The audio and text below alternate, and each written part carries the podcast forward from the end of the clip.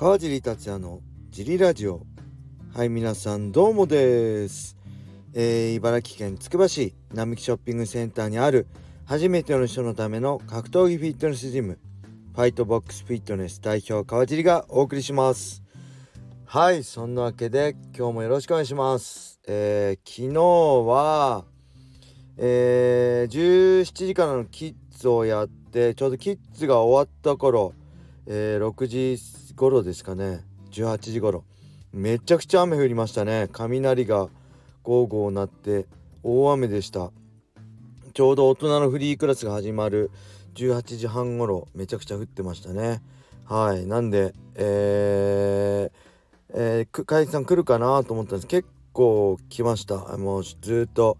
えー僕は、えー途中体験最初体験やってて昨日藤原くんが来れなかったんで用事があって来れなかったんで小林さんと2人でずっと小林さんが頑張ってくれててで体験終わってから僕も入って、えーずっと持ってましたね。はいなんで疲労困憊ですね。ただまあ嬉しいですね。みんなが楽しいよ楽しくやってくれて、えーまあ、入会してくれた人もすごい楽しかったですってね言って帰っていってくれたんでまあ疲れてるけどまあ心地いい疲れっていうかすごい嬉しいかったですね、うん、やっぱそうやって言葉にねして表現してもらえると、え本当嬉しいですね、うん、はい。そんな感じで今日も行きましょう。レーターですね。ちょっと疲れてるんで、えー雑になったすいません。頑張って答えます、えー、川地さんお疲れ様です。いつも楽しく拝聴させていただいてます。ふと最近 USC のチャンピオンになるのは、えー30を30歳を超える選手はほとんどなことに気づきました。昔は30歳を超えてアンドアンデルソン・シューバーのように活躍しているチャンピオンもいましたが全体的にはもっと若かったような気がします。競技レベルが上がって習得することが増えたりスポーツ科学が進んでいたりするのが要因なのでしょうか。川尻さんはどう思いますか？はいありがとうございます。これ確かにね選手寿命はめちゃくちゃ増えてるし、えーまあ、35を超えても特にねあの重い階級、えーミドル級ライトヘビー級ヘビー級ではね35過ぎてもバンバン活躍してる人もいるし40過ぎてもね活躍してる人もいますよね。あの USC の元ねヘビー級あーライトヘビー級のチャンピオンイリーに負けた何でしたっけ、えーその選手もそうだし結構いますね。まあこれはもうほんとね昔まあボクシングでもね僕が小学生の頃はもうボクシングって20代前半のスポーツでしたよね。20代後半になったらみんな引退していくみたいな。30までやる人はあんまいないみたいな。そういう中で僕が始めた頃もこのプロフェッショナルシュート。で、えー当時ね僕が憧れたシュート四天王、えー佐藤ルミナさん櫻井隼人さんね。遠征井上さんそして朝日昇さんっていたんですけどその朝日昇選手今でいうフェザー級の選手なんですけどえー朝日さんが僕と同級同い年の植松君とやる時ねもう自分のことすごいおっさんおっさん言ってたんですよ。多分ねけどねまだ30代なったぐらい30代前半とかなんですよね。今だったら全然これから油が35ぐらいで油が乗ってく時期なのにもうおじさんだから引退みたいなね感じだったんでほんと、えーもう10歳ぐらい選手陣も伸びてますよね。まあこれは本当にねあの MMA は本当前から言ってるけど覚えることが多すぎて20代前半で全てを覚えようとしたらなかなか覚えきれないんですよね。えーなんでまあ多分あのー肉体的な、あのー回復とかそういうのの、あのピークと技術的ピークはねおのずとずれてくると思います。やっぱ35過ぎたらやっぱ疲れは抜けなくなってくるけど技術的にはまだまだフィジカル的にも、まあ、30半ばが一番、あのー充実してるんじゃないかなと思います。技術的にはどんどん、あのー増えていくしでその辺のまあね肉体と、えーフィジカルとフィジカルと、まあ、回復力と技術のこのなんだろうこのバランスをいかにどこにピークに持っていけるかっていうのが、まあ、醍醐味でもあると思いますね MMA をやっていく上で。うん、なんであのそれもあるし、えーまあスポーツ科学もそうです全てにおいてね、あのーいろんな技術だったり知識が、あの進んでるってこともありますよね。普通に怪我した時も昔だったら治らない怪我。まあほんと僕がや3回やったね網膜剥離もそうですよね。あの昔だったら引退するようなするしかないような怪我も今は全然普通に治って復活できて、えー、できるんで完治もするんで、えー、例えば前十字とかもね昔だったら致命的だったけど前十字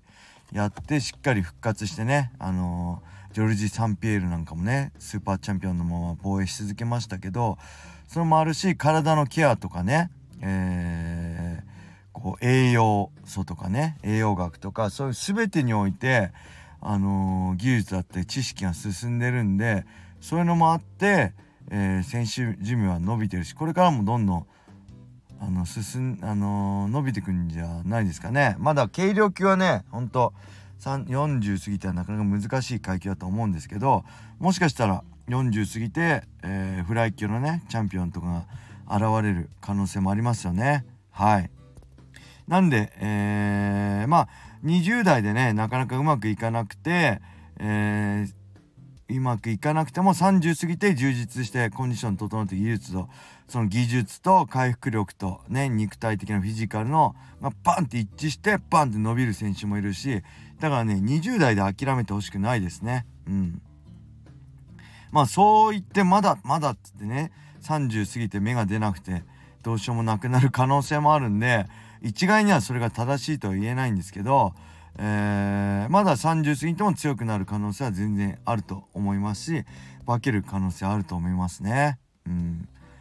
はいそれではもう一個いきましょうか。川尻様小林様毎日楽しく拝聴しております。早速ですが質問です。最近の来人を見ていると注目される選手は育ってない中ランドマークやトリガーと興行を増やしすぎだと感じます結果ナンバーシリーズの試合が以前と比べて見たいカードは少なく感じます。何か焦ってるようにも感じます。スーパーライジンとナンバーシリーズの共同開催のチケットも異常な高さですし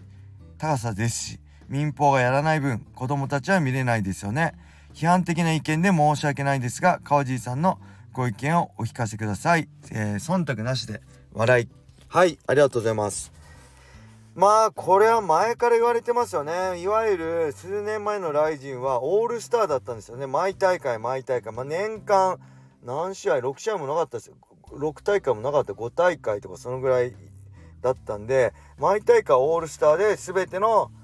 来人あの人気選手を出してたんですけどもうそれだとね逆に若い子育てないんですよ。チャンスがもらえないから。で1回のチャンスでダメだった時はもう次雷神に出れるまで時間かかっちゃうんでね、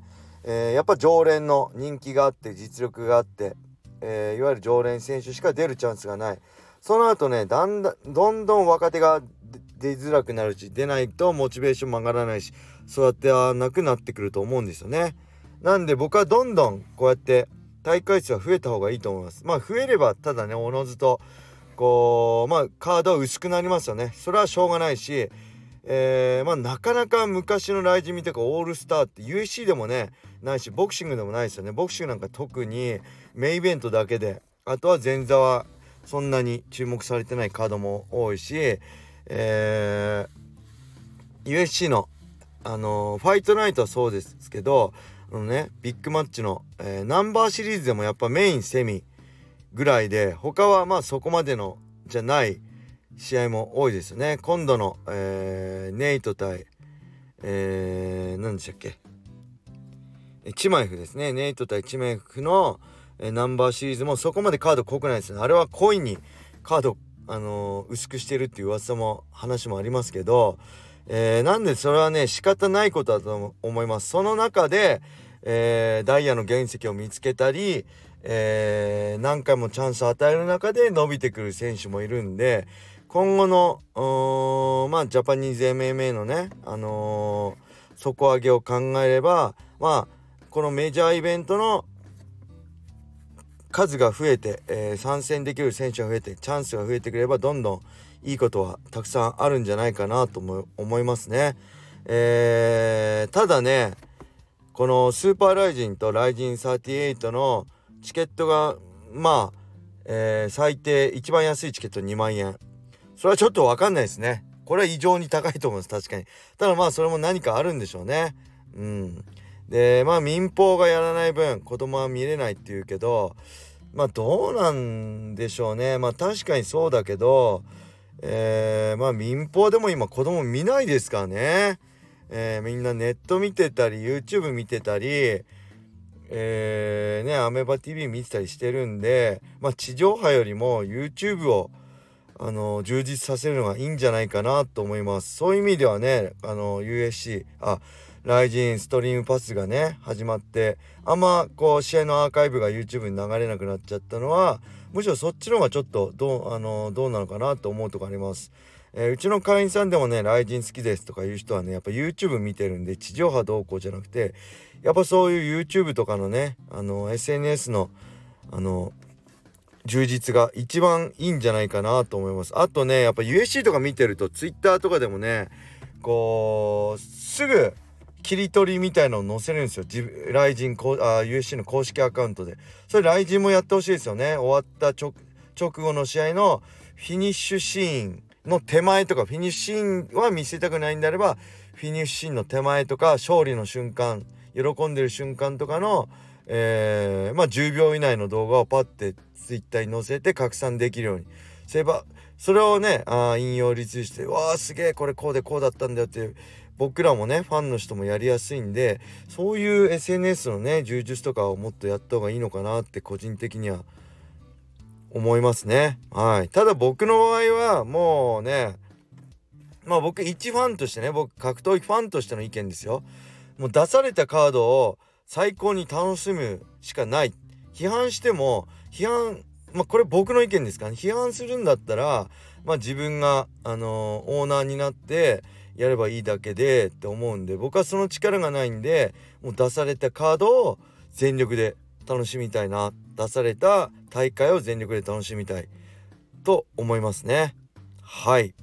それが忖度なしの、えー、意見です。まあ文句言ってても何も始まらないよねって話ですね。要は。僕らが文句言ったって何も響かないんで。あのー、文句言うより楽しんだ方が得じゃんみたいな感じです。はいそんな感じで、えー、ありがとうございました。それでは今日はこれで終わりにしたいと思います。皆様良い一日を。またね